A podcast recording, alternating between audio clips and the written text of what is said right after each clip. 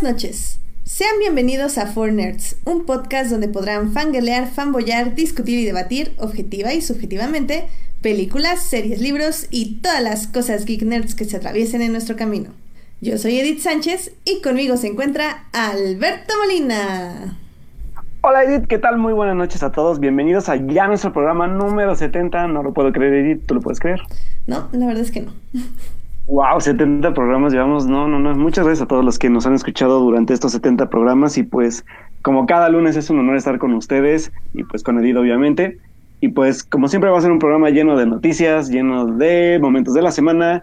Y pues, hoy vamos a hablar de algunas series que teníamos pendientes en el programa, pero pues va a estar interesante. Así que, pues, bienvenidos a todos los que están ya en el chat, a los que están siguiéndonos por redes sociales.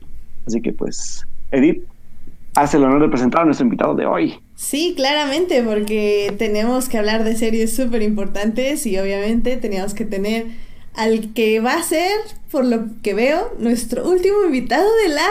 ¡Oh, my God! Es cierto, va a ser el último invitado del año. Yay. Así que Edgar, qué gusto tenerte aquí como el último invitado de año. ¿Cómo has estado? Qué bien, como siempre es un placer estar con ustedes, listo para comentar pues las novedades geeks de la semana. Y como siempre, un placer compartir el tiempo con ustedes. Yay, sí, muchas gracias Edgar por venir. Eh, Yay. la verdad es que estamos muy emocionados por el programa. Así que, sin más, bueno, primero una disculpa para los del chat que empezamos un poquito más tarde o un poquito bastante más tarde de lo de siempre, pero ya saben, las vidas laborales y domésticas son complicadas. Pero, bueno, pues ya estamos aquí, como quien dice. Entonces, ¿qué tal si nos vamos con los momentos de la semana? Muy bien, me parece perfecto. Vámonos.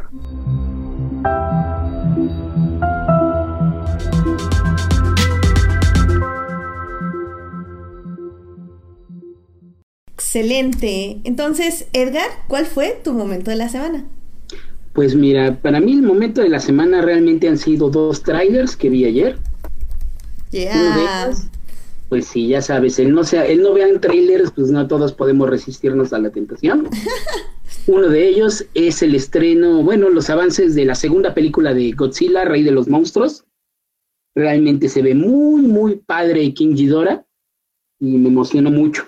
Y el otro trailer que sería mi momento de la semana fue por fin ver un trailer de Netflix de la adaptación de un cómic de superhéroes que me parece muy, muy bueno, el de Umbrella Academy, escrito por Gabriel Ba de My Chemical Romance.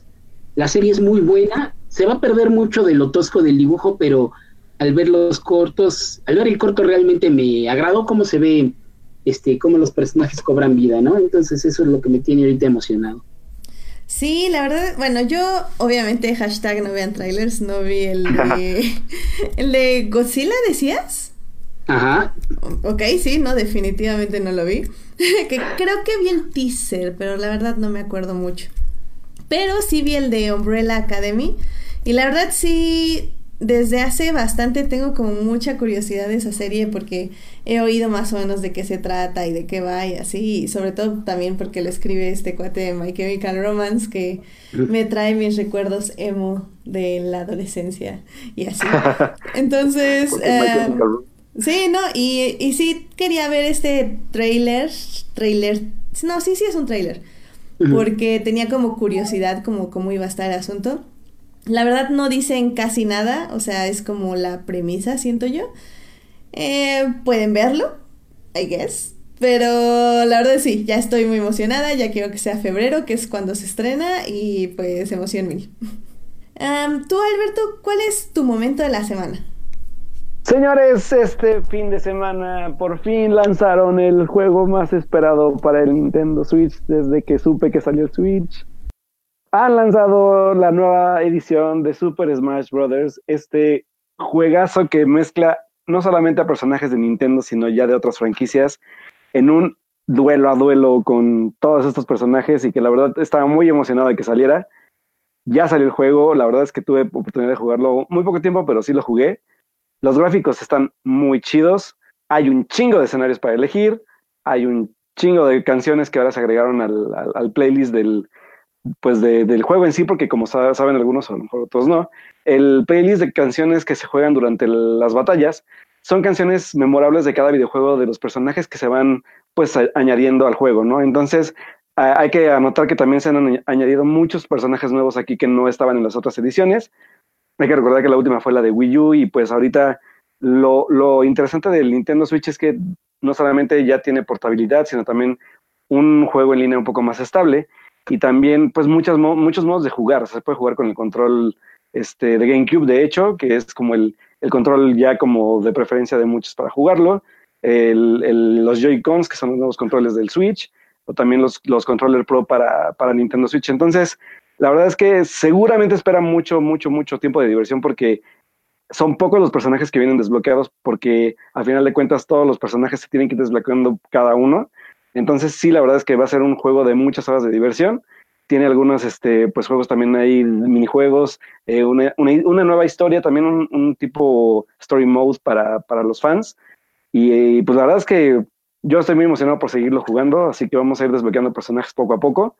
Y pues ahí si ya compraron el juego y quieren echarse una reta en línea, pues ahí pídanme en el chat o en donde quieran, en mis redes sociales, mi, mi número de, de usuario de Nintendo y pues ahí se los pasamos para que puedan jugar con nosotros y pues aumentemos esta, esta comunidad de, de batallas de, de, Smash Bros. Yeah, muy bien. Sí, la verdad creo que lo único que disfruto jugar de videojuegos es justo Smash con mis primos, que ellos sí compraron todo lo necesario para eso. Entonces sí, está, está divertido, está divertido. Estresante, pero divertido. Ah, no, la verdad es que, bueno, sí, es que luego eh, aguas porque luego puedes perder amigos y familia, entonces Exactamente. hay que ser muy, hay que ser muy, muy cuidadosos en cómo, cómo expresamos nuestras emociones cuando perdemos. Exacto, y sobre todo me enseñaron el tráiler, que era como antes de que saliera, creo. El tráiler es muy bonito. Ajá, y que Kirby salva al mundo, o que va a salvar al mundo, es como, yes porque Kirby es lo que siempre yo uso en Smash. Entonces ya, eh. Vindication. Sí, la neta es que, digo, yo llevo siguiendo el juego desde el 64, han habido pues ya muchas versiones para todas las consolas que han salido, y sí, la neta es que este, en este sí se rifaron bastante porque son, creo que son más de 40 personajes, de los, comparados a los que había siempre, un buen de escenarios, nuevos retos, este, nuevos trofeos, ya, ya hay, algo, que se llama fantasmitas, que son como, como igual como tipo trofeos, pero que ahora se usan de otra forma. Eh, los modos de juego, no, o sea, está, increíble el cómo echaron la carne al asador con este juego, la neta. Y, pues vale mucho la pena, o los gráficos están geniales. Así que pues, señores, si todavía no se deciden en comprarlo, pues yo creo que ya es momento, si no tienen un Switch, también de tener un Switch, que tiene bastantes juegos interesantes. Y pues sobre todo el Smash ya tiene que ser como de cajón para que lo tengan ahí para jugar con los amigos. Sí, más de 40 nuevos personajes para que tú sigas usando el mismo siempre. O sea, yo. El mismo siempre, sí. sí. Este, nos pregunta este Diego Dorantes en el chat si vale la pena gastar en un Switch. La verdad es que sí. Sobre todo porque el, el aspecto de la jugabilidad de, de, de, esta consola es muy bonito. Porque tú puedes estar jugando en tu pantalla un juego por un rato y si quieres seguirla, pues obviamente, pues antes Nintendo no te dejaba pues sacar tu, tu consola a menos que fuera un 3DS o un Game Boy. Y pues con el Switch, no, pues dices, no sé, me voy a una fiesta y quiero seguir jugando ya cuando esté más libre en la fiesta. Y te lo puedes cargar y te lo puedes llevar y jugar también ahí donde estés. Y la verdad es que eso es lo más bonito del Switch, que puedes seguir jugando en donde tú quieras.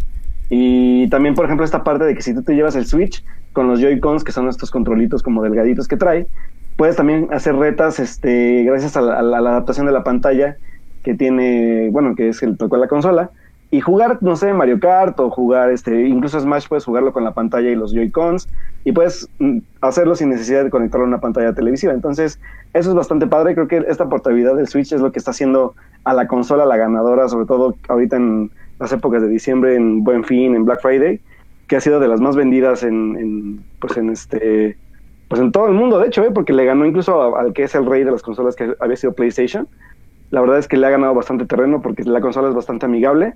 Ya sabemos que Nintendo pues ahora le ha puesto un poco más al catálogo de, juegos, un poco más adultos, pero no deja de tener pues los juegos de siempre, ¿no? Sea, para la familia, ya sea un Mario Party, un Splatoon, este, un, Mario Odyssey, por ejemplo, que es el que está ahorita de, la saga de Mario Bros, eh, el con el que inició la consola que fue de Legend of Zelda, de Breath of the Wild. Entonces sí hay mucho catálogo de juegos para jugar tanto si, si eres un jugador hardcore o un jugador casual, un jugador que busca nada más divertir a la familia, tiene muy buen catálogo para jugar. Entonces la neta es que yo sí recomiendo comprarlo, es una buena inversión de, pues de, sobre todo para divertirte con, con quien quieras o tú solo, ¿no? Entonces eh, la neta es que yo sí recomiendo comprarlo. Sí, sobre todo como dice Alberto, digo, yo soy cero experta y lo, lo he tenido en mis manos literal una vez y me puso mi primo un juego que estuvo muy estresante pero muy interesante. Y justo creo que es eso, es, es que literal puedes estar jugarlo, jugándolo tú, pero inmediatamente si llegan otros cuatro, bueno, tres, puedes incluirlos en un juego. Y eso, eso me parece interesante. O sea, sí anima a la convivencia y al dinamismo que tú decías. Entonces está chido. Se sí, es que sí. sí. También pregunta por ahí Diego que cuáles son los pro. Hablaba de un pro controller de, de Switch. Son controles como, como periféricos tipo control de Nintendo o de Xbox o de, de, de PlayStation. Pueden ser alámbricos e inalámbricos para que la jugabilidad sea como un poco más pues para aquellos de la vieja escuela que lo pueden jugar, por, sobre todo Smash Brothers, por ejemplo, eh, o algún tipo de juego de rol que son un poco más difíciles de agarrar con, el, con los Joy-Cons, pues que puedan jugarlo con este tipo de, herramientas, ¿no? Y que les sea más fácil la jugabilidad de lo que, de lo que van a, de lo que van a experimentar. Entonces, pues igual si, si tienen la lana para comprarse un Pro Controller y no se acostumbran a los Joy-Cons, pues es una buena opción también este, comprarse. Ah, muy bien. Uh, pues ya nada más para terminar, mi momento de la semana fue que es la semana pasada fue la entrega de todos los premios que FIA da a los automovilistas de la Fórmula 1.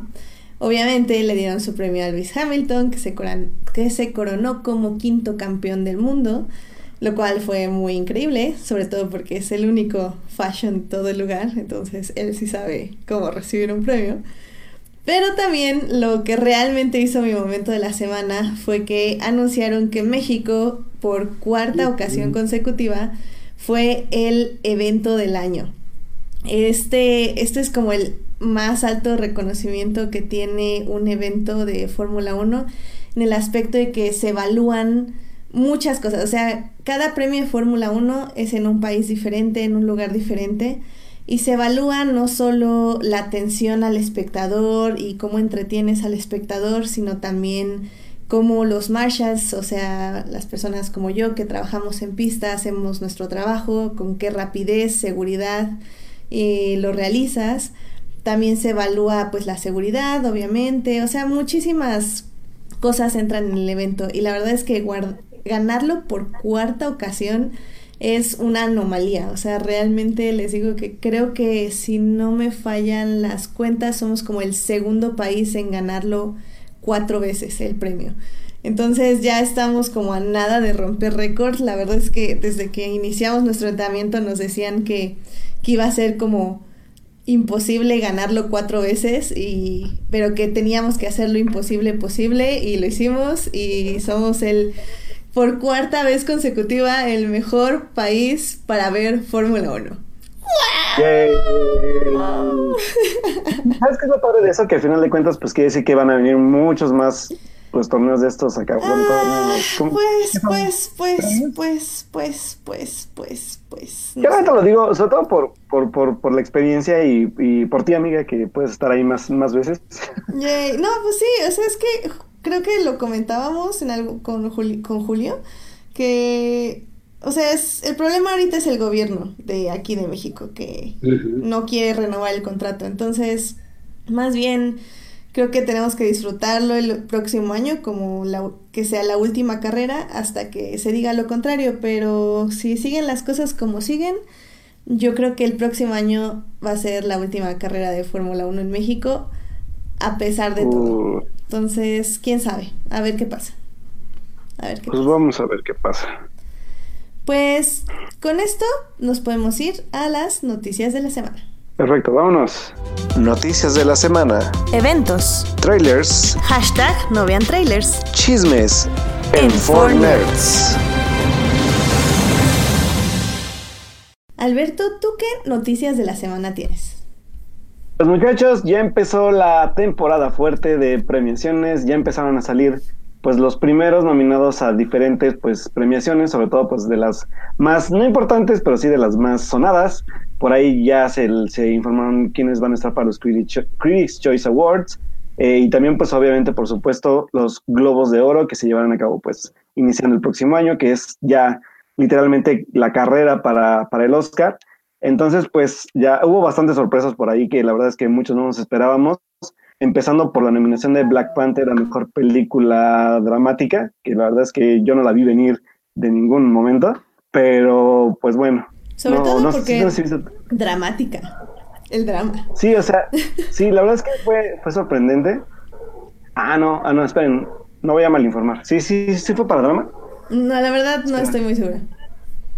Así de Ah, no olvídenlo, no, me confundí, no, porque eso es para, eso creo que es para los critics, no olvídenlo, perdónenme. Entonces, para, a ¿la ver, pusieron en a- comedia? No, no, no, ese fue para los critics, me confundí de premios. Ah, ok, ok, no me odien, por favor. No, Bueno, pero a ver, voy a mencionar como las principales para no irnos tan de largo. Pero bueno, o sea, para mejor película dramática está. Espérenme, ya, si los tengo todos. Para mejor película dramática está. Ah, no, sí está Black Panther. No, perdón, sí, que no lo veía. Sí, sí. No, sí. es Black Panther, Black Clansman, que es la película de Spike Lee. Bohemian Rhapsody, eh, y Bale Street Could Talk, y A Star is Born. Y para mejor película musical o de comedia, qué raro que A Star is Born esté en drama y no musical o de comedia, está Crazy Rich Asians, The Favorite, la nueva película de Yorgos Lantimos, que también sí se ve como un poco más comedia, así que va a estar interesante ver por qué está allí. O sea, obviamente la película la vamos a ver hasta el otro año, pero bueno, ya, ya nos tocará verla. Está también Green Book, está Mary Poppins, Mary Poppins Returns, eso me sorprendió también bastante, y está Vice.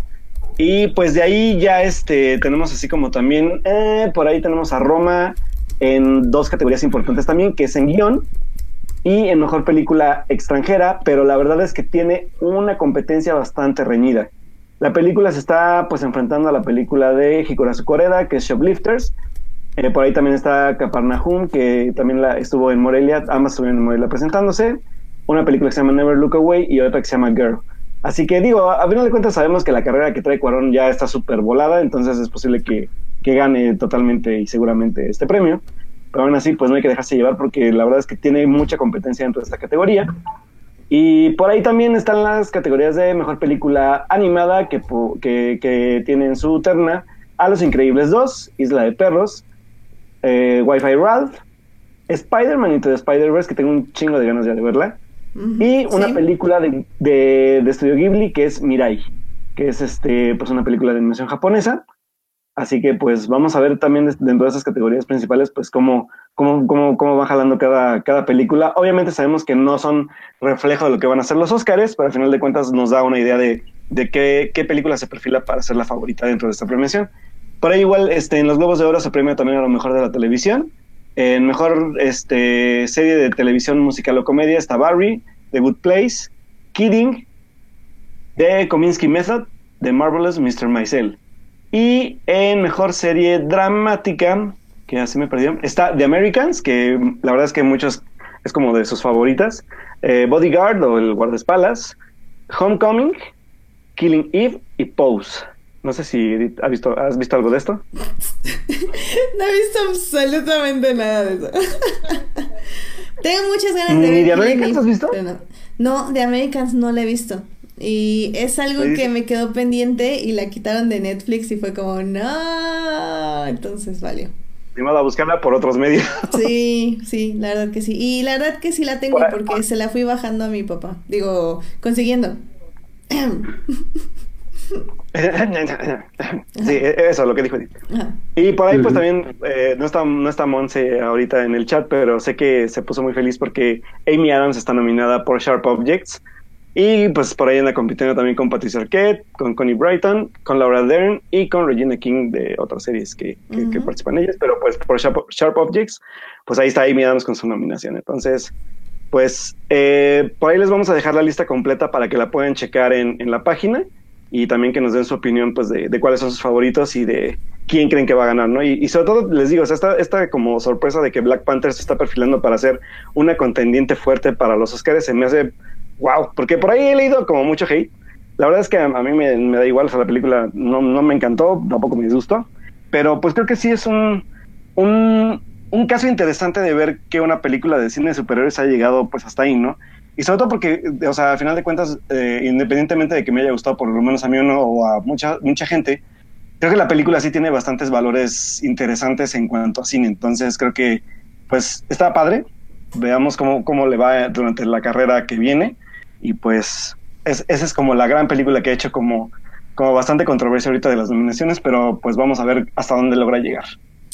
Sí, sobre todo que, como dices, tal vez yo también no la considero una gran película, ni siquiera de superhéroes, pero creo que sobre todo llamó un poco la atención por el dineral que recaudó, que fue insólito y, o sea, fue increíble. O sea, la verdad es que en Estados Unidos casi bate todos los récords. Entonces, eh, creo que casi alcanza Infinity War, si no es que Infinity War casi, casi alcanza Black Panther, o sea, de Ah, ese Black grado. Panther, O sea. Infinity War estuvo al, a la par de Black Panther, o sea, imagínense eso. Entonces, la verdad es que tiene, como dice Alberto, muchos valores, tal vez no narrativos, tal vez no de otras cosas, pero al menos tiene como esa representación y esa, pues ese gusto por una película diferente al menos.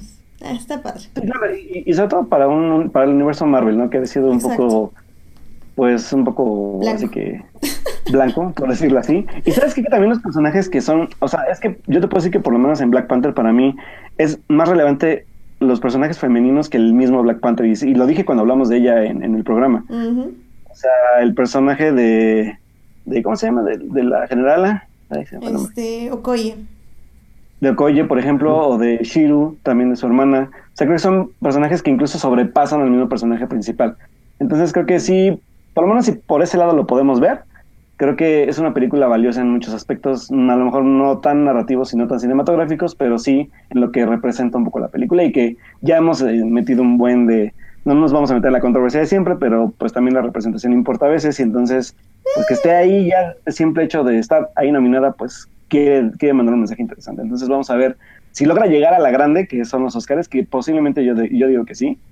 Así que pues vamos a ver cómo le va por lo menos en estas premiaciones. Al menos una nominación sí merece. Sí, la verdad es que sí. Ah, pues bueno, justo en otras noticias y hablando de Marvel, eh, salió el trailer, hashtag no vean trailers, de Avengers, donde anunciaron el título de este último mega crossover, este reunión, assemble, asamble- asamblea. Evento bla- Marvel. Evento Marvel, gracias Edgar, llamado Endgame.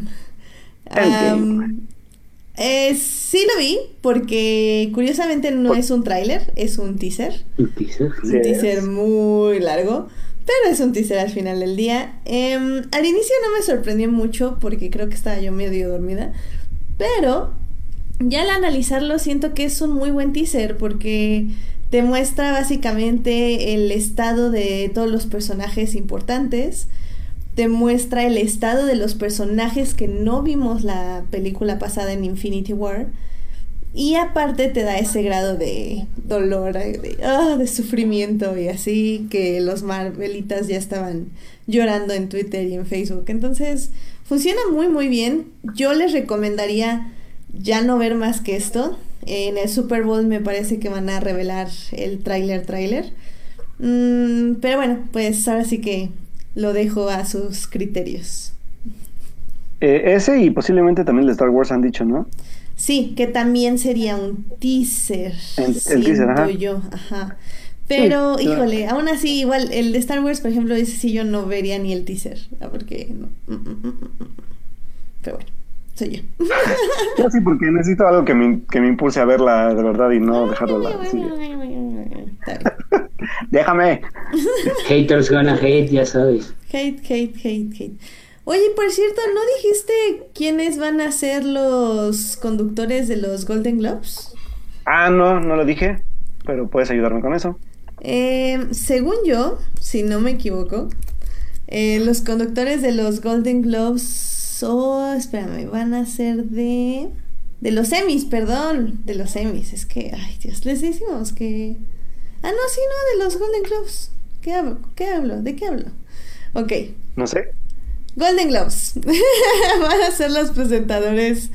Está Sandra Oh y Andy, Andy Samberg.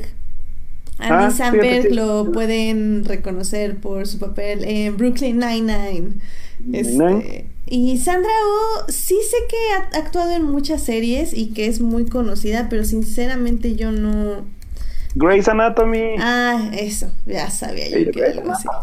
Entonces, la verdad sí se ve que va a ser al menos interesante y es una buena, una buena pareja. Me gusta, me gusta lo que pueden traer. A ver qué tal, a ver qué hacen. Pues sí, sobre todo que es un, es un, es algo diferente, nunca los habíamos visto conducir algo, así que, sobre todo San- Sandra Oh tiene mucho carisma en la parte cómica y pues obviamente San- Andy Samberg también sabemos que la tiene. Pues vamos a ver qué tal hacen química en el evento y pues a ver si igual se convierten en una nueva pareja ideal para una premiación, ¿no? Ujú.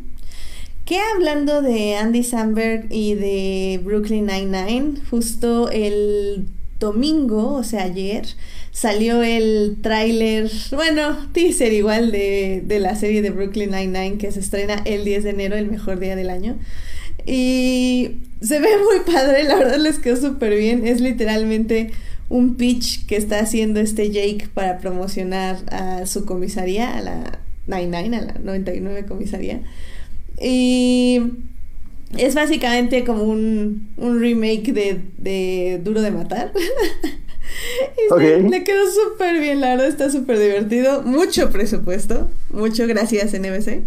Pero súper bien, ¿eh? Muy divertido. Si quieren, ahí, ahí lo tengo en mi Twitter o se los ponemos en la página para que lo vean. Salió también el trailer de la BBC de la adaptación que va a ser de Los Miserables. Am, Por cierto. Sí, o sea, hashtag no vean trailers, pero pues Los Miserables ya está tan visto que realmente si lo que ven no importa, sinceramente, al menos de que no hayan visto No nada de Los nada. Miserables. Ajá, exactamente. De hecho, hasta es un poco interesante porque ves un poco por dónde va a ir el asunto, que creo que es como explorar un poco más ciertas tramas, pero para serte sincera, así como que me dio un poquito de flojera porque...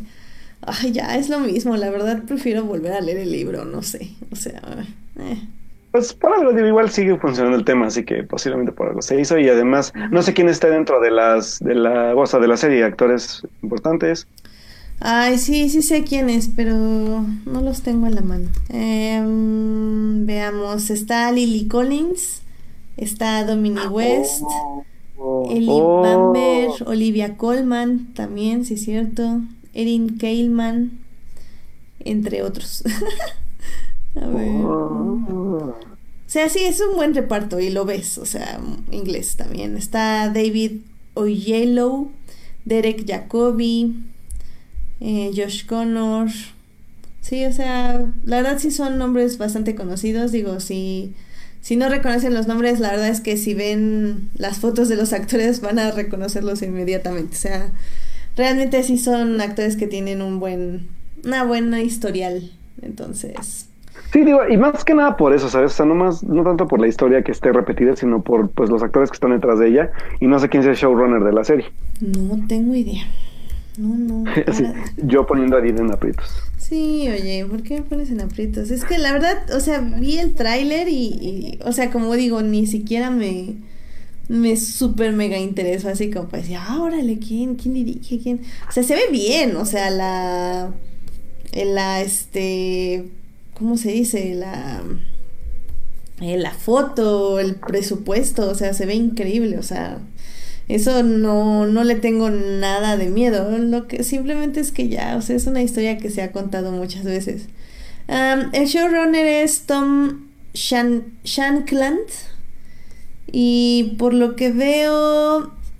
Ah, mira, dirigió algo de Iron Fist, algo de Luke Cage, House of Cards. Un episodio de Leftovers. Tiene. Además, tiene experiencia, definitivamente.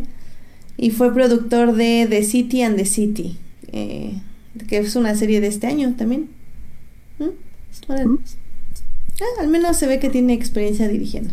Y Muy bien. pues, por lo que veo, no tienes más noticias tú, Alberto. Sí, tengo. Ah, bueno. Tenemos que Vas. esperar a ver qué más tienes ahí. Adelante, a ver, a ver, yo tengo otras dos, pero quiero oír qué tienes tú.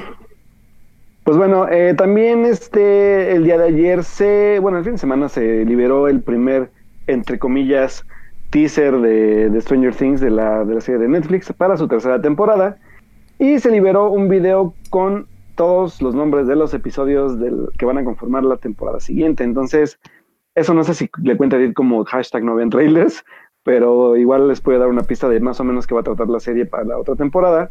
Así que pues la serie se está en el otro año y la verdad es que yo la espero mucho. Yo Stranger Things es una serie que me gusta mucho. Así que pues vamos a ver qué nos trae para esta nueva temporada y sobre todo pues con un cierre tan bonito que tuvo y con un cliffhanger bastante interesante. Así que vamos a ver qué resulta de esta pues tercera temporada de, de, de los niños y, y, los, y los aliens y los monstruos. ¿Y tiene fecha exacta de estreno o no? No, yo sé que nada más es para 2019, pero todavía no hay fecha exacta. Supongo que va a ser para octubre, ¿no? Mm, supongo. Pero- ah, no, creo que no porque se atrasó, no lo sé. Ahorita investigo, pero según yo sí debe ser para octubre, para el otro año, pero según- no sé. Ahorita te investigo. Ok. Bueno, yo tengo otra noticia que es algo bastante triste y que de hecho yo creo que a Edgar también le dolió. Es que se queda fuera de la película de Dune, Villeneuve y Roger Dickens. Ya dijeron que se salen de la película y va a entrar el director de Lion, no sé si recuerdan esta película. Ajá. Eh, y no recuerdo el director, pero él va a entrar y pues ya, se me perdió todo el interés de ver Dune. Si eran dunas de Villeneuve, sin Villeneuve, pues Y, y- que había empezado el, el- había empezado este tipo de como de salidas por porque Roger Dickens también ya había dicho que ya no, ¿te acuerdas? O sea, es- esa noticia creo que no lo habíamos dicho, pero empezó a ser Roger Dickens. Eh, Villeneuve hizo algunas declaraciones sobre haber perdido a, a Dickens para la fotografía y pues tristemente pues ahora viene esta noticia detrás, así que pues sí, de por sí yo no, yo a menos que fuera Villeneuve no iba a ver Dune, entonces pues creo que posiblemente No, tampoco que- la vea. Y que creo que lo hablamos Edgar y yo en el programa especial de Dune, o sea, es un libro muy, muy, muy, muy complicado, o sea, si no tienes a un buen director y, y, pues algo visualmente que sí te atrape y que llame, sí es una peli complicada de hacer. Sí, va a estar cañón. Pues vamos a ver, a ver qué tal. digo ahora sí que lo que nos queda es entonces las series de televisión, que es lo más acercado al libro con sus restricciones de presupuesto, ¿no? Pues sí, le voy a echar un ojo a un día de estos a las series, porque no las he visto, a ver qué, qué onda. Estaría, estaría interesante. Vamos a ver, entonces qué triste la neta, qué triste noticia. Sí. Y pues bueno, yo tengo otra noticia que seguramente Edith ya le perdió la fe, no lo sé, pero ya se lanzó el primer como avance de American Gods para su segunda temporada y se va a estrenar el 11 de marzo del otro año. ¿Ah, sí? Así que- Ni siquiera me enteré. Sí, Edith, Mira, de lo que uno se entera en estos Edith programas. ya, Edith ya está zafada de, de, de esa, de esas series porque se le fue su showrunner, así que ya, Ah, ya no le interesa. eh, no, sí me interesa, obvio, sí la voy a ver, pero con reservas, con reservas. Dale un chance, igual y pues igual, está chido también. No, sí, los sí, güeyes, sí, así que- pues es el mismo cast, nada más no tienen a Gillian Anderson, lo cual les quita muchos puntos, pero eh, a ver qué pasa. Pues sí, vamos a ver qué pasa. Y Y bueno, pues, ah, bueno, tú vas. yo ya nada más tengo una más, que la Ajá. verdad me emociona mucho y es como, ¡wow! Es que ya eh, sobre libros de Star Wars ya anunciaron la tercera parte de Throne, que se va a sí. llamar Throne Treason, traición. Y ¡ay, qué emoción! Escrito igual por este cuate que se me acaba de ir su nombre, Timothy Zahn. Y pues la verdad estoy súper emocionada porque, eh, bueno, no sé, estoy como un poco entre emocionada y entre no, porque sí me encantaron los dos anteriores libros, creo que son los dos libros que más he releído de Star Wars, ya tengo uno físico, el otro me va a llegar en Navidad, este, pero... Pero híjole, no sé, no me, no me da tanta confianza que le hayan dado tan poco tiempo para escribirlo. Creo que de hecho se siente mucho en el anterior libro que, que se escribió muy rápido y que este se haya escrito de la misma forma me da un poquito de cosa, pero bueno, definitivamente Tron es mi personaje favorito del universo de Star Wars y sus, sus este, historias son muy, muy, muy, muy buenas, entonces... Eh, ahí nos vas a contar qué tal está en un especial de Star Wars. Eso. Bien. Yo tengo una pregunta hablando de los próximos estrenos y novedades. Estoy revisando Cinépolis porque tras el comentario de Alberto sobre este sobre la película de Mirai, Que corrección, no es del estudio, no es del estudio Ghibli, es del estudio Chizu. Es lo curioso porque curiosamente después del el cuento de la princesa Kayu Kaguya ya no hay nadie en Ghibli que haya estado haciendo nada. Lo que se ha estado haciendo ha sido Estudio Ponok con La Flor de la Hechicera y esta de Mirai por el mismo director de Summer Wars y Los Niños Lobo. Pero no, no es Ghibli, tiene toda la escuela, pero no es. Y mientras estaba buscando si lo iban a proyectar en México, me encontré que ya está en próximos estrenos El hombre que mató a Don Quijote de Terry Gilliam. ¿Saben para cuándo está Ah. la fecha de estreno? Porque no la encuentro. Para la próxima semana. La próxima semana. ¿Mm? Pues aquí en Entonces, Cinemex mira, me no es de. Ghibli. Porque yo creo No que es de sí. Ghibli, es estudio, es estudio Chizu. Ah, ok, gracias. Sí, porque yo no sé por qué, según yo vi que era de Ghibli. Es Gracias, que gracias, digo, gracias. tiene toda la escuela, pero no, no, no lo es. Igual te digo, el anterior que estuvo en cartelera fue la de Mari y la Flor de la Hechicera. Igual Ajá. tiene toda la escuela del Ghibli, pero es de estudio Ponok, que ya son más Ah, Ghibli que Ghibli. ¿Mm? Pero sí, ah, bueno, entonces casaremos, porque ando buscando carte- este, en cartelera el Quijote y no me aparece nada ni en el norte ni en el sur de la CDMX. Sí, yo tengo muchas ganas de verla. Eh, ver esta nueva película del acosador sexual Terry Gilliam. Pero sale Adam Driver, o sea, se ve bastante interesante, la verdad. Pero también ya. sale Aquaman, entonces como... ah, va a ser complicado, pero chance y lo lograremos. No te limites. no me Sí se puede, sí se puede. Eso. Eh, pues Alberto, ¿tienes alguna otra noticia final? ¿O algo así? Tenía dos más y me los voy a echar rapidísimo. Va, vas. La primera es que se liberó el día de hoy el primer póster de la adaptación cinematográfica de la película live action, háganme el favor, favor, de Sonic, el, el personaje de este famosísimo videojuego, el erizo veloz. Sonic el erizo. Entonces, señores, eh, ha sido una controversia muy interesante porque lo que nos dejó ver el, el, el teaser póster es preocupante. Vamos a ver qué resulta de esto, pero les vamos a dejar el póster en la página para que también opinen con nosotros, porque literalmente vemos a un humano con una cabeza de botarga de Sonic, entonces eso nos preocupa bastante. Pero vamos a, vamos a ver de qué carambas va a tratar esta película, esperemos que no la arruinen del todo, pero pues bueno, vamos a ver. La película se estrena hasta finales de año del, del 2019, así que todavía va a faltar un ratito para, para que empiecen a liberar también, pues, cuál va a ser el estilo visual de la película y su idea creativa de, de llevar el, el videojuego a un live action. Así que vamos a, vamos a ver qué pasa con esto, ¿no? La neta.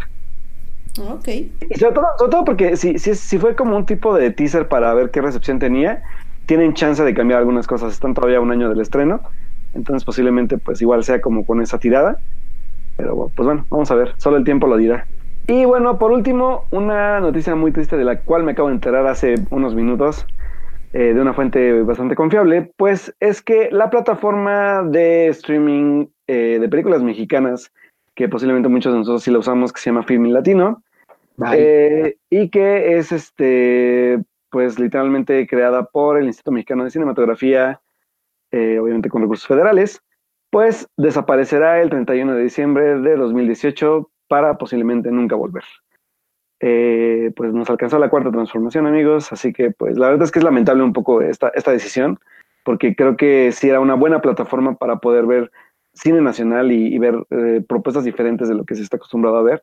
Había muchas películas ahí que valían mucho la pena y que a lo mejor no, no hablamos mucho de ellas, pero que igual si tienen de aquí hasta, ah, tienen 20, 20 días para ver lo que queda, pues chequen qué había, chequen cómo el catálogo, chequen qué ofrecían y la verdad es que sí van a, sí van a notar que era una buena plataforma que a lo mejor no, no tenía la atención que merecía, pero sobre todo para impulsar al cine mexicano, pues sí, era, era, era relevante, la verdad, así que pues sí es lamentable la, la noticia de que Filmin Latino desaparezca. No, pues sí, muy triste la verdad. Sí, Pues sí. pues, pues sí, la verdad, súper triste que sobre todo acaben este tipo de plataformas, este, alternativas, como quien dice, ¿no? Ujú. Pues sí, pero al final de cuentas la verdad es que también era necesaria porque pues era a veces el único pues, lugar donde podías encontrar películas que querías ver de cine mexicano que a veces no encontrabas en ningún otro lado, así que pues sí pesa bastante que, que sí la vayan a quitar, la verdad. Definitivamente. Qué triste, qué triste, qué triste. Bueno, pues si esas ya son todas las noticias de la semana, creo que nos podemos pasar a el tema principal de esta semana. Ay, hijo. Me, me late que Vámonos a series. No te mueras, Edith. Voy, ahí voy, ahí voy. series, Televisión streaming en... for Nerds. Pues nada más antes de empezar este nuestros dos temas principales, eh, les quería decir que justo ayer fue el primer episodio de los crossovers de CW llamado Elseworlds. Ayer lo pudieron haber, el haber visto la primera parte en la serie de The Flash, el episodio 9, si no me equivoco. Eh, no sé si tú lo viste, Edgar. No, acuérdate que de CW, el CW te los quedo a deber. Ah, mira, sí, soy la Sí, sí, única. sí. Aquí me, me falta Joyce entonces, pero... Sí, Exactamente. un poco. pero El resto sí te los manejo, pero CW es mucho para ponerme al día.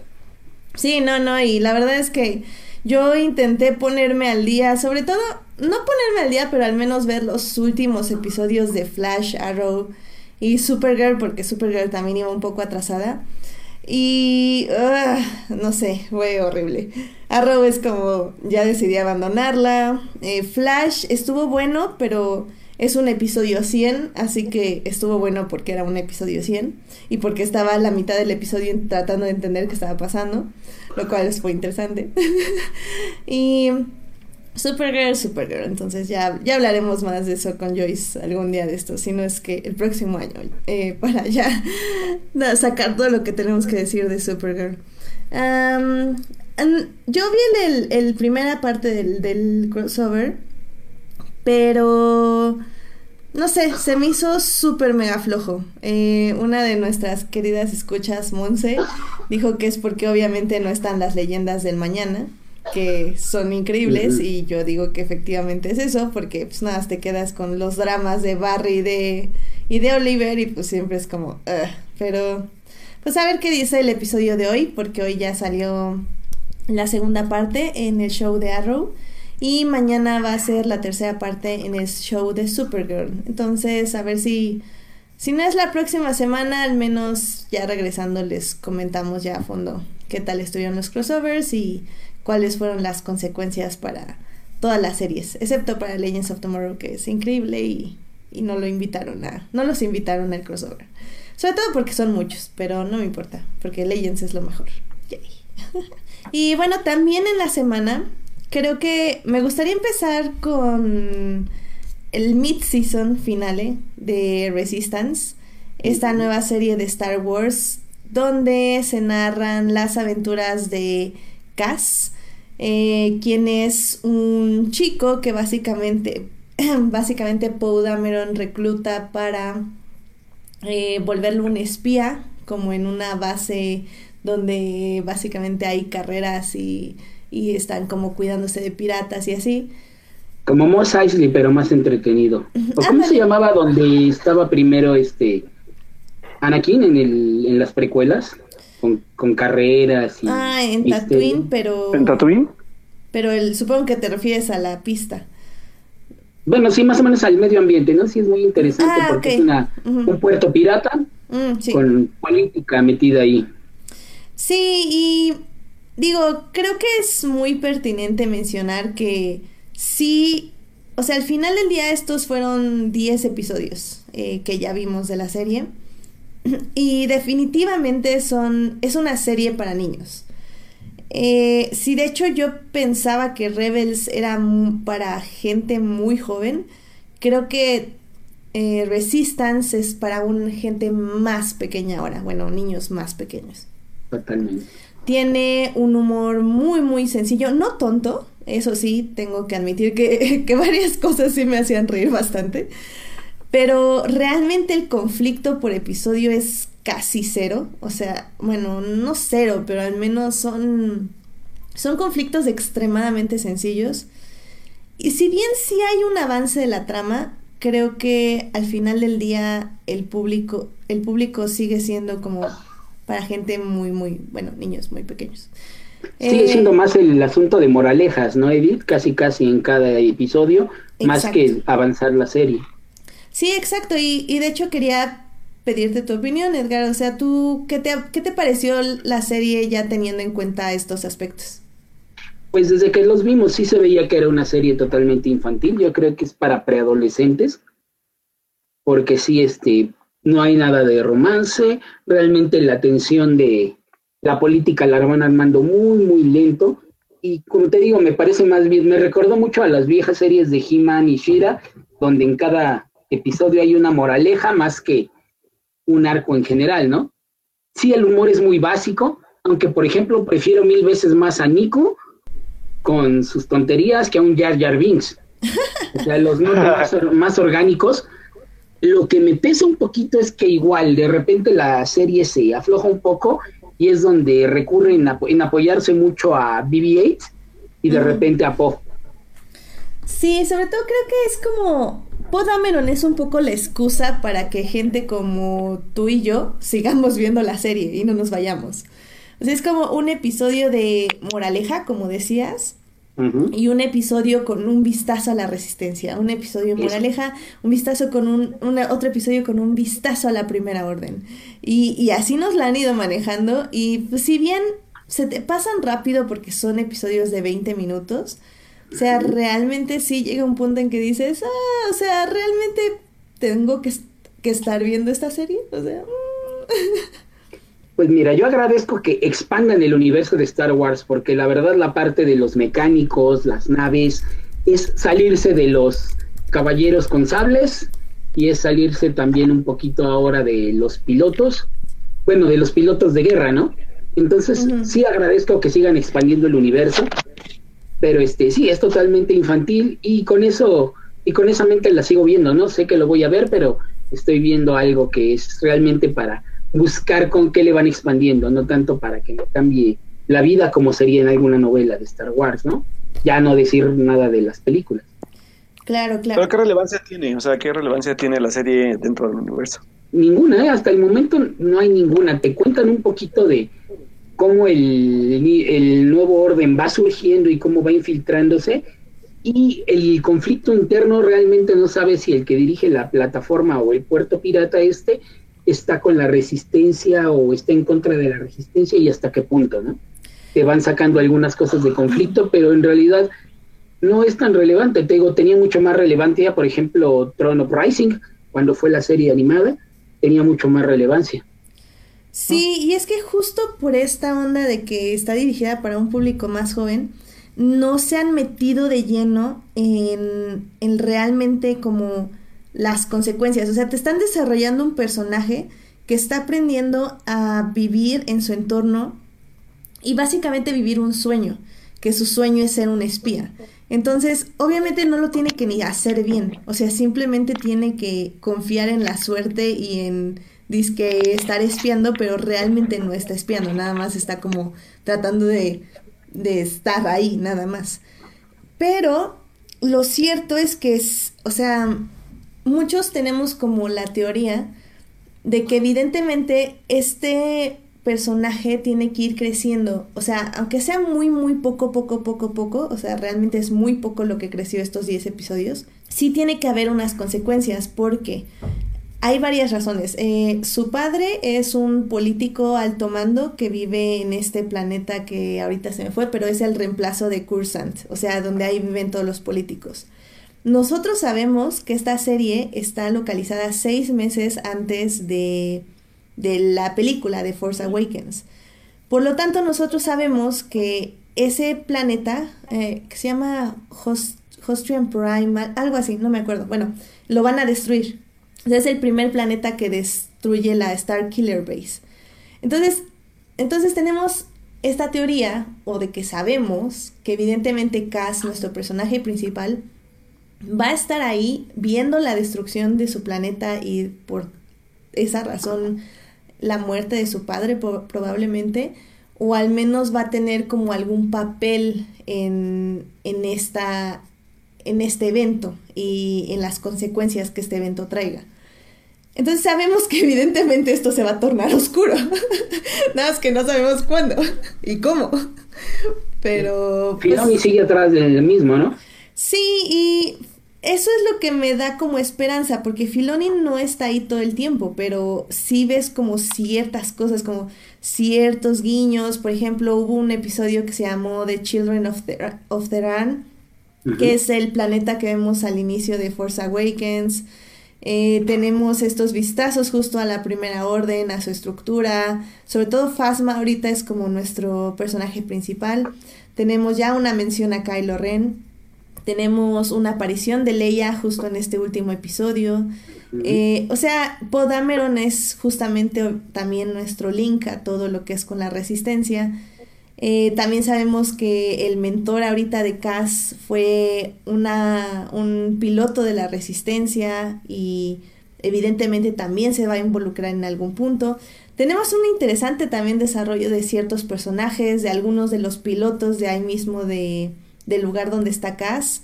Em, la chica que ahorita se me olvidó cómo se llama, eh, que es la hija del, del dueño del lugar. Eh, la verdad está muy interesante ella, cómo la están desarrollando. Otro de los aces, que se llaman así los pilotos, em, que también tiene como esta historia como obscura que no sabemos qué viene, qué, qué, viene, qué está pasando ahí con, con otro de los personajes. O sea, sí hay desarrollo y creo que es la razón por la que yo al menos sigo viéndola porque si junto unos 3, 4 episodios y los veo de corrido, me funcionan bien, son entretenidos y me dan pistas de lo que es el mundo antes del episodio 7.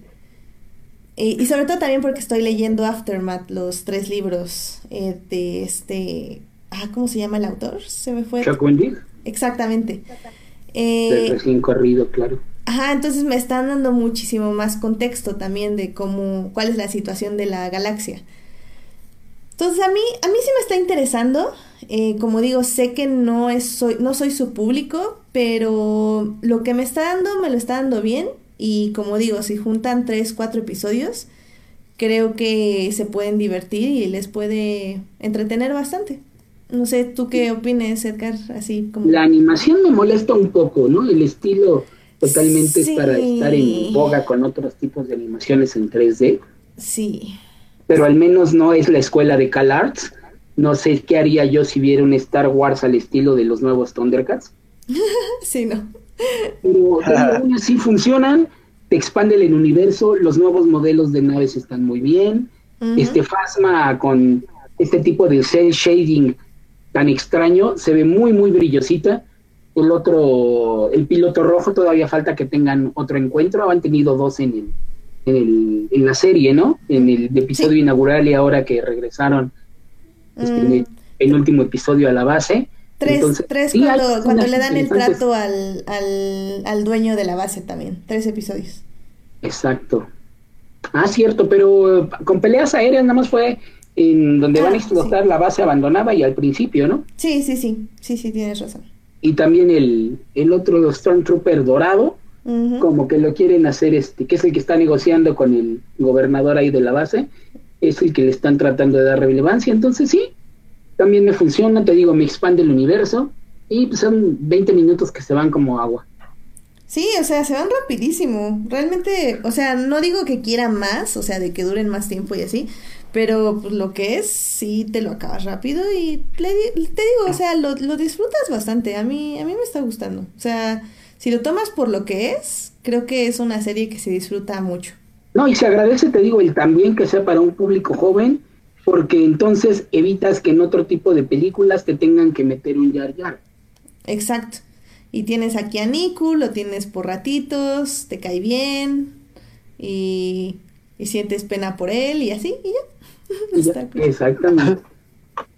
Sí, pero sí tienes razón. De la animación, la verdad, prefiero mil veces más los de Galaxy Adventures que están saliendo ahorita. Que por cierto, ya salieron otros seis, por si los quieren ver. Otros cinco, perdón. Entonces ya tienen. Sí, ya tienen 11 cortos de Galaxy Adventures. Ya los pueden ver en el canal de Star Wars Kids de YouTube. Ya está disponible para México, entonces ya los pueden ver ahí. Y esa animación está bien bonita. Neta, es así mis respetos. Un minuto de animación así, ufa, es, por favor, denme más. Necesito una serie de 20 minutos. claro, pero bueno, estuvieran hasta este, retomando clips originales, ¿no? Del, de las...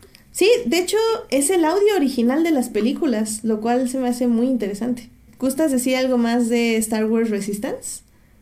No, te digo, realmente con lo que preguntaba Alberto, ¿es relevante? No, si te lo quieres saltar y tú que no eres nada fan de Star Wars, realmente no te cambia nada la vida verlo. Tal vez los juguetes si salieran, eso sí valdrían la pena. Te digo, la nave esta que no parece, que parece X-Wing, pero con solo dos alas, me gustó bastante. Sí tendría yo el piloto este en rojo, sin duda. Pero sí, o sea, se me hace una expansión interesante, muy focalizada, y que pues igual si eres completista o si quieres, si no hay nada que llene tu hambre de, de la franquicia, pues este, lo llena bastante bien sabiendo a lo que te atienes, ¿no? Exacto. y me lleva a pensar, si no hubieran estrenado solo en mayo, yo creo que ahorita hubiéramos tolerado más, solo tal cual como salió. Sí, creo que sí fue un error estrenarla en verano. O sea, a mí No, me ni fue gustó. verano, fue mayo. Digo, mayo, bueno, el verano de ahora. el verano cinematográfico que ya empieza en febrero con Black Ah, Panther. bueno, cierto. Sí, pero sí se fueron muy, muy, muy Sí. temprano. Sí, la verdad sí, extraño un Star Wars en diciembre, definitivamente. Yo no. Digo nada. Sí, pues sí, yo creo que eso es todo lo que hay que decir de Resistance. La verdad no hay más que analizar. Eh, si quieren analizar más, les recomiendo muchísimo los podcasts de Sky, Sky, Sky Talk, Talkers. Ajá, sí, claro que ahí sí hacen un análisis de una hora por episodio para que vean que a pesar de todo sí hay cosas que analizar y la están muy entretenidos. Esas chicas las amo, la verdad. Em, la otra serie que terminó, este, bueno, Re- The Resistance fue mid-season finale, de hecho regresa en enero, así que no la vamos a extrañar tanto porque ya regresa después de vacaciones. Pero la serie que sí acabó eh, y también regresa en Año Nuevo, pero de ahí vamos a tener una espera demasiado larga para la que sigue, pero si quieren de eso hablamos justo al final. Es Doctor Who. Doctor Who acabó su onceava temporada con 10 episodios que se estrenaban cada eh, domingo. Y pues fue la primera temporada con la doctora, una nueva regeneración y el nuevo showrunner, este Chris Krimble. Y pues Edgar, no sé, tú dime, ¿qué opinas de esta, ya habiendo visto todos los episodios, qué opinas de esta nueva temporada de Doctor Who? Que es muy buena a pesar del showrunner. Me gustan las ideas que está trayendo. De hecho, ya con este último capítulo ya ves que hay mucho rumor de que igual está resucitando a Gallifrey y podría este, terminar con las guerras del tiempo y este, por fin darnos a todos los Time Lords dentro de una continuidad normal. Me gustó mucho Jodie Whittaker con sus, con sus acompañantes y me agradó sobre todo que la que muere en el primer episodio pues llega a regresar. No se me hizo tan forzado ni tan falso. Y sí, este, los, es- los episodios escritos por Chibnall sí se me hicieron muy flojitos, pero no los pagó con creces con esos ganchos al corazón como el de Rosa o los demonios del Punjabi. El penúltimo también, bueno, el, sí, el penúltimo también, el de la rana, donde se Sí, encuentran este otro universo, se me hizo muy raro, muy este, hijo, ¿cómo se podría decir? Sí se me hizo muy chantajiza, pero eso no, no, no evitó que te llegara hasta dentro del corazón. Sí. Entonces, con eso y que fueran episodios escritos por mujeres, sí le da un nuevo tono totalmente al doctor. Y sin embargo, se me siguió siendo una serie muy fresca y para toda la familia, ¿no? No tan clavada, no tan dramática. No necesitaba ser tan completista para hacerlo, aunque te soltaba muchos este, easter eggs, que eso también me gustó, ¿no? Muchos, muchas este, cosas que tenían que ver con el doctor de Tennant, por ejemplo. Sí, y hasta con el de Eccleston también. Sí, yo estoy de acuerdo. La verdad es que creo que si obviamente lo empezamos a comparar inmediatamente con la anterior temporada, sí va a saltar algo porque esta temporada, esta onceava temporada, siento yo que regresa como a sus orígenes, a esos, y no orígenes de 1963, sino un origen más de la nueva era de Russell T. Davis donde yo siento realmente que era, era una historia, obviamente por episodio, una historia que tal vez no está ligada a un gran arco argumental.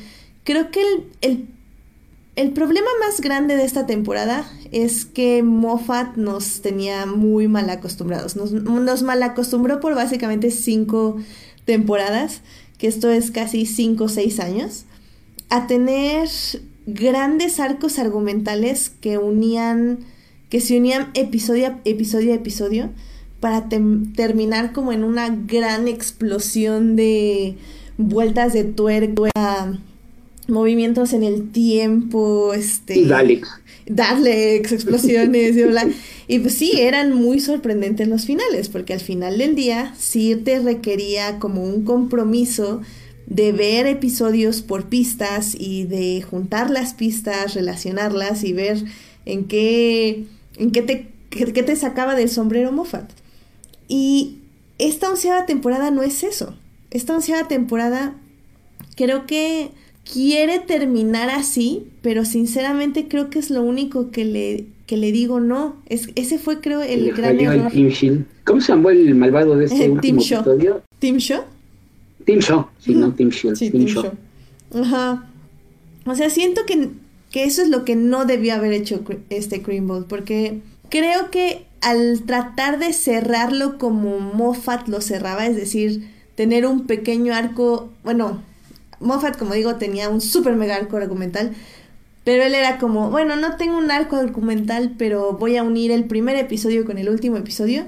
Pues obviamente el último episodio se siente flojo. O sea, porque me gustó, o sea, no me malinterpreten, me gustó muchísimo el episodio. De hecho, se me hizo muy oscuro y a la vez esa oscuridad tenía como una, una esperanza escondida, como esta onda de, de justamente ser el mejor, la mejor persona, pero la mejor persona en circunstancias tristes. Y eso me parece muy fuerte, es algo que Doctor Who hace muy bien y que Moffat hacía muy bien. Sin embargo, Chris Grimble lo hace muy muy sencillo, lo hace ver fácil en cierta forma, o sea, como digo, Moffat nos tenía acostumbrados a que cuando el doctor tomaba una decisión, el cielo se prendía y, y los Daleks lloraban, no sé, ¿sabes? Sí, sí, sí, era épico. Era épico. Y Grimble no, o sea, Grimble es como, tomé la decisión correcta. Ya, eso es todo. O sea, no, no se va a abrir el cielo, no, no va a pasar nada más que tú como persona te vas a sentir bien. Te vas a. te vas a sentir correcto con. Pues con lo que hiciste y con todos los demás.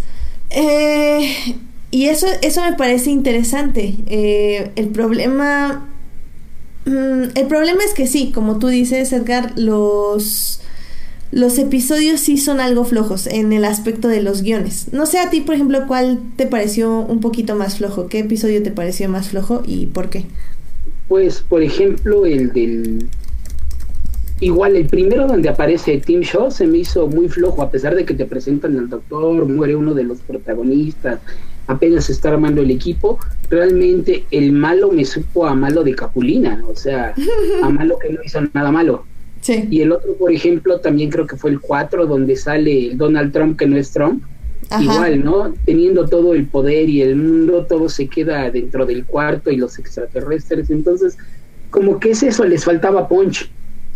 Sí. Realmente los otros no hay tanta producción más, pero te digo, simplemente el tener que amarrarse las manos en rosa, o lo que tuvo que hacer, repitiendo casi la fórmula, pero durante la invasión a Pakistán con los demonios del Punjabi, hijo, te eran mucho más efectivos en la parte sentimental. Y hasta, por ejemplo, ta- tal vez The Witchfinders, el Ah, episodio también 8. es muy, muy bueno. Ajá, o sea, pareciera ser, ese sí fue un episodio 100% Russell T. Davis. Eh, ya sabes, tienes como tu lección eh, de época con personajes que aprenden sobre otras formas de ver el mundo y terminas con los malos siendo no las personas, sino realmente unos extraterrestres. Y funciona súper bien, o sea, está súper, súper bien hecho este cuate, ¿cómo se llama el actor? El que le hizo de... ¿Quién? ¿El del, Del rey? rey, ajá, del rey James I. es que me encanta ese actor. Sí, no, no, no, lo, no lo tengo, pero... Ay, este, Alan, Alan Cumming, es Alan Cumming. No, yo, yo lo super mega amé, o sea, es, es lo máximo. Pero sí, sí tengo, estoy, estoy de acuerdo que creo que los episodios menos buenos, tal vez fue el primero, como tú dices, y Arachnis y de, in the UK, el de las arañas. Porque hasta el de, el de Suranga con Durum, ese, ese me gustó también, que están en una nave médica encerrados.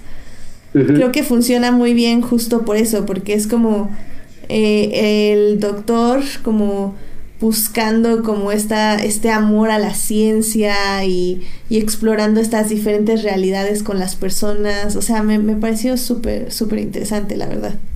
Y supieron meter muy bien ahí el conflicto del piloto que pone su vida en peligro si vuelve a pilotear, ¿no? También, y que al final del día sí se sacrifica. Exacto. Eso es muy interesante. Pero sí, eh, yo no sabría decirte cuál fue mi episodio favorito. Creo que. Creo que para mí mi episodio favorito de esta temporada sí fue. It Takes You Away, el de la, el de la El de la rana. rana. Porque es súper fuerte. O sea, esta onda de, de aferrarte a, a, una, a una pérdida, a una persona que perdiste y, y dejarla ir y, a- y que esta criatura que se siente sola Tiene también que dejar ir al doctor, bueno, a la doctora, bueno, al doctor da igual. Este, ay, no sé, estuvo increíble, me gustó, me gustó mucho, mucho, muy raro el episodio, pero Sí, porque tenía toda la vibra de una película de horror hecha en Exacto. los 2000 sí, sí, sí, totalmente. y te deja igual, ¿no? Como dices, el cómo se comporta cada quien con las pérdidas. El que el papá estuviera activamente espantando a la hija para que no saliera del corralito, Ah, la frega, eso está súper muy mal. fuerte. Está mal, o sea, punto. Está mal y sí estaba dañando a esta niña, ¿no? Que sí, Sí. tiene tenía una debilidad visual importante, pero eso también hizo crecer al personaje de del, del negrito, ¿no? Sí, claro, claro. Sí, sí, sí, o sea, como dices, sí estuvo muy, muy interesante, aunque para mí te digo, fue una terna de muy buenos capítulos, Rosa, este, los demonios del Punjabi y los cazadores de brujas. Sí, Esa terna estuvo muy bien, sin bajarlo, tal vez no van a ser los mejores de toda la historia del Doctor Who, pero fueron tres semanas donde no le podías poner ningún pero. sí, no. No, no, no, definitivamente. Y creo que creo que es una serie que va a ir ganando conforme pase el tiempo. Como digo, se sienten sencillos. O sea, esta temporada se siente sencilla, se siente como que fue fácil hacerla. Pero la verdad es que tiene muchas cosas muy bien pensadas y muy bien elegidas que en este momento, por ejemplo, no sé si las pondría alguno de estos episodios en mi top 10, pero siento que si dejamos pasar un poco el tiempo, ya van a entrar fácilmente uno o dos episodios en mi top 10. Porque Y otra cosa, tal vez, como dices, no fue en la ejecución, no fue en el guion, pero si nos ponemos a ver que también empezó a poner otro tipo de temas en la mesa sobre el feminismo, las pérdidas, los humanos, este, la importancia de apoyarte en los demás, estuvo dando mucho más discursos que cualquier otra temporada del Doctor Who que ya hemos visto en un momento, en mucho tiempo, sin tener que hacerlo escandaloso, ¿no? Sí, claro, porque como mencionábamos, o sea, Moffat podía darte vueltas de tuerca en, en el tiempo y el espacio y te daba muy buenos discursos. O sea, creo que el, el problema que tuvo Moffat es que ya no sabía qué hacer con Capaldi, pero Capaldi sí sabía qué hacer con su personaje. Entonces, todo lo que decía el doctor era una lección de vida, pero creo que ya no habíamos visto la lección de vida, ya nada más la habíamos escuchado en estos impresionantes y, y super pegadores discursos de Capaldi, pero nada más. Y te estorbaba Clara, bueno, a mí me estorbaba Ah, Clara. bueno, siempre nos estorbó Clara, evidentemente. y bueno, y pues ya lo dijiste, pero creo que es, vale la pena repetirlo. O sea, Jodie Whittaker se super mega ganó y reafirmó y comprobó uno y otro capítulo y otro capítulo que ella es el doctor. O sea, sin duda alguna. Exacto.